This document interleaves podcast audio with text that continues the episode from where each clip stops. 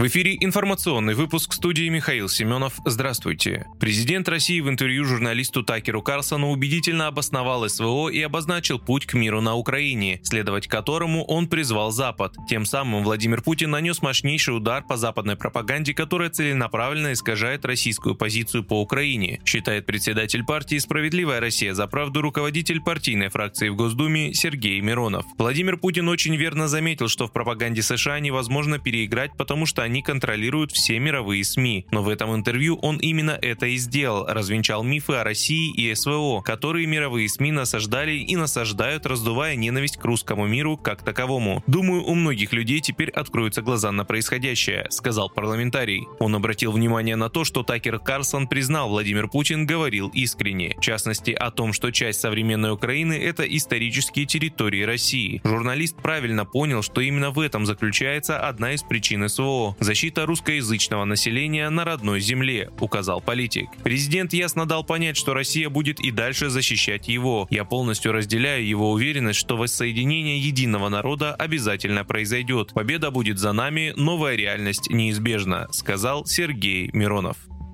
ВСУ перебрасывают одну из лучших бригад в ДНР, чтобы удержать фронт, пишет издание Forbes. Есть веские основания полагать, что на укрепление восточного города, где сейчас развернулось зимнее наступление России, брошена одна из лучших бригад ВСУ, говорится в публикации. В статье отмечается, что третья штурмовая бригада – это единственная сухопутная бригада ВСУ, про которую известно, что по состоянию на прошлую неделю она находилась в резерве на востоке страны. В статье сказано, что ВСУ идут на большой риск, продолжая бои на этом участке участке.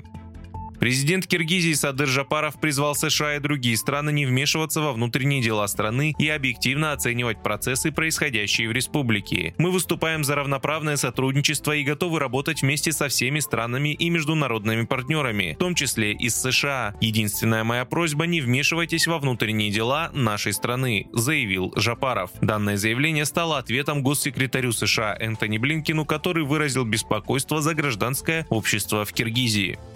Турецкие эксперты изучают российский аналог SWIFT систему передачи финансовых сообщений, рассказал источник в банковском секторе Турции. Пока мы изучаем ее. Насколько нам известно, уже есть страны, с которыми Россия ведет финансовые операции по этой системе. Значит, есть возможности для применения, сказал он. По словам собеседника, требуется тщательный анализ экспертов с двух сторон, чтобы избежать дальнейших эксцессов. Ведомства сейчас над этим работают, добавил он. Напомню, с 1 января турецкие экспортеры столкнулись с отказом отказами банков принимать денежные переводы из России.